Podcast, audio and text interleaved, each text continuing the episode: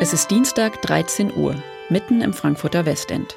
Während draußen Angestellte aus den umliegenden Büros zur U-Bahn oder zum Supermarkt eilen, herrscht im Inneren der evangelisch reformierten Gemeinde eine völlig andere Atmosphäre. Etwa ein Dutzend Menschen lauscht den Klängen, die Organist Wolfgang Grimm seinem imposanten Instrument entlockt. Seit 2012 spielt er jeden Dienstagmittag ein kleines Konzert, und zwar genau eine halbe Stunde, Mittagspausenlänge. Die Idee ist, dass die Leute aus dem Büro kommen und eine halbe Stunde meditative Gelegenheit haben, Orgelmusik zu hören. Dazwischen eine kleine Lesung eines Psalmtextes. Ja. So will er ein Angebot für Berufstätige und jüngere Menschen aus der Umgebung schaffen. Denn die fehlen in der Gemeinde wie in vielen anderen auch. Allerdings, so ganz geht der Plan nicht auf. An diesem Tag sind viele der Zuhörenden eher im Rentenalter.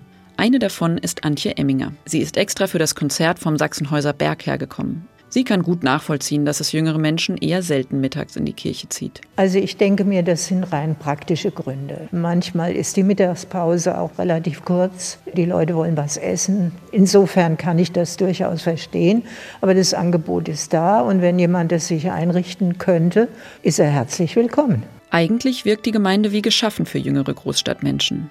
Ein offener, heller Raum mit riesiger Fensterfront, warme Holztöne und moderne Deckenstrahler statt Stein und Kerzen. Sogar ein Kreuz sucht man vergeblich. Das brauche es nicht, sagt Antje Emminger. Das Symbol haben wir ja alle irgendwo im Kopf oder im Herzen. Reformierte gehen davon aus, dass der Mensch unmittelbar vor Gott steht und keine Heilsvermittlung durch Menschen oder durch Riten braucht.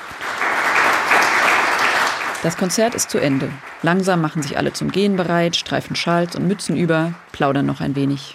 Da meldet sich ein Mann zu Wort. Ferdinand Groß ist 85 Jahre alt. Er erzählt, warum die Orgelkonzerte am Mittag gerade seit Beginn der Pandemie für seine Frau und ihn ein wöchentlicher Lichtblick sind. Man ist eine halbe Stunde in einer anderen Welt und das ist unbezahlbar. Und deshalb, solange ich lebe, komme ich hierher.